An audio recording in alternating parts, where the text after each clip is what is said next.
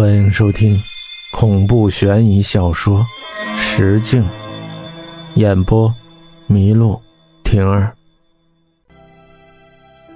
晨雾在赵三墩的脸上凝聚，积成了水滴，顺着结成玉块的脸颊滑下，湿润了他干瘪惨白的嘴唇。朝阳下的手指似乎动了动。说实在的。这一场灾难确实是公平的，管你是地主还是农民，管你是勤劳善良的老实人还是慵懒贪婪的奸人，都逃不过这一场灾难。而刘二恰好是其中的幸运儿，没有得到就不会失去，他倒是想得开，反正横竖贱命一条。刘二祖辈、父辈都是耕田的老实巴交农民，母亲在他很小的时候就去世了。可是由于小的时候父亲管得太严，而且他又缺乏母爱，他从小就很叛逆，黄发垂髫的时候就会些小偷小摸了。在事情败露以后，被父亲一顿狠打，他却不思悔改。反而自打心眼里恨上了自己的父亲。小时候，父亲还能管一管；大了，老父亲有心无力了。看着那点不多的家畜被这小子赌光败光，心力交瘁的父亲头发是越来越白，终于一病不起，撒手人寰。刘二不可能准备父亲的棺材。没钱做呀，况且刘二的人格，村里人都清楚，就是个有借无还的主。刘二认为他也算是尽了孝道，虽然他一滴泪都没掉过，至少他把那老家伙的尸体用草席卷起来给埋了。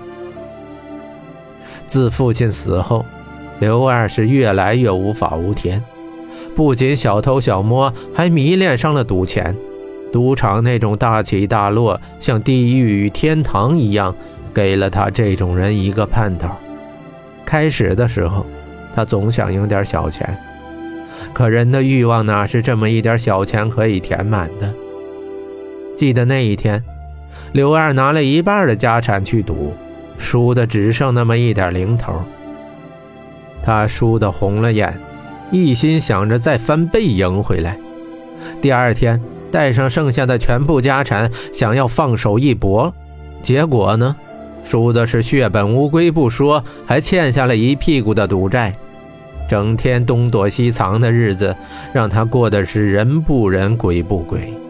他的左腿在一次讨债中给摔瘸了，他无数次抱怨过上天的不公，而这忽如其来的天灾，像是他的救世主一般，债主也自顾不暇。无心追债，他忽然想笑：这些舍弃自家房屋田舍的村民，没有了土地，不也和他一样吗？生活在最底层的人，要么死，要么顽强的活着。刘二就是后者，在逃荒途中，他顺了不少东西，也不至于饿死的。他可不是什么善人，谁的命不是命，苟活也是活。刘二和珠宝店有些买卖，这买卖无非是小偷小摸给顺来的。掌柜是商人，对商人来说，没有永远的敌人，只有永远的利益。虽然知道刘二的货源渠道不正，但刘二卖给他的价格低呀，而且有些顺来的成色还真的不错，而且他也不会狮子大开口，所以珠宝店的掌柜也乐滋滋的来者不拒。但要说这年头饭都没得吃，谁还有那闲钱去倒腾那些只能看不能吃的东西？珠宝店早就关门大吉了。三十六行，行行出状元，刘二也算是这方面的老手，顺多了自然练出了些眼力。跟着向南奔走的灾民一路逃到这儿，一路上的苦没少吃。就在刚不久前。他想在一个难民身上偷点东西，结果被发现了，被打得半死。好在他年轻，身子骨好，才捡回了一条小命。他的鞋底早就磨得稀烂，一只伤痕累累、冻得瑟瑟发抖的大脚趾还露在外面。走着走着，在一条往南逃的必经之路中，他发现前方不远处好像是躺着一个人。他渐渐地慢下脚步，心里想：这一路上死了那么多的人。